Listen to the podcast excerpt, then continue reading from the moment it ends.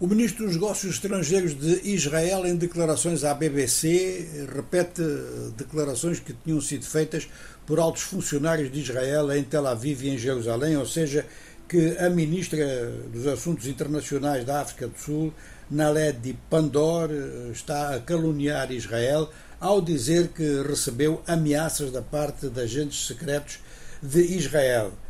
Naledi Pandor eh, conduz eh, em Haia, no Tribunal Internacional de Justiça, uma queixa contra Israel em virtude do que a acusação sul-africana chama de tentativa de genocídio na faixa de Gaza.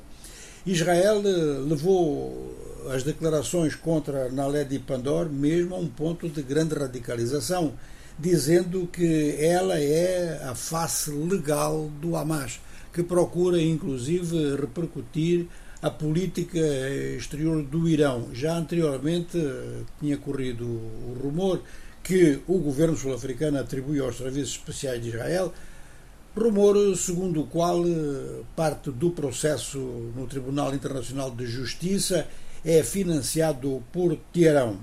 As relações entre os dois países estão no seu ponto mais baixo. Naledi Pandor eh, conversou com o seu colega ministro da Segurança após ter recebido diversas ameaças. Para além disso, não há mais indicações, a não ser que o processo está em andamento no Tribunal Internacional de Justiça. No Senegal, a ex-primeira-ministra Aminata Touré fez declarações muito notadas e muito citadas à escala mundial ela tem vindo a opor-se ao adiamento das eleições.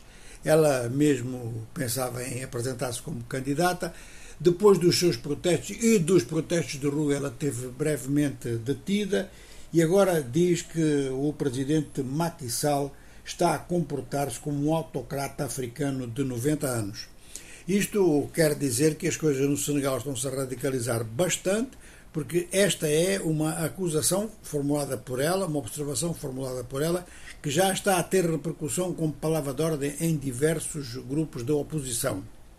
A senhora Aminata Touré disse também que há 12 anos atrás lutou junto com o atual presidente contra a tentativa de terceiro mandato por parte de Abdoulaye Wade e que o comportamento de Macky Sall hoje não é muito diferente de Abdoulaye Wade há uns tempos atrás, ou seja, quer manter-se no poder de qualquer forma.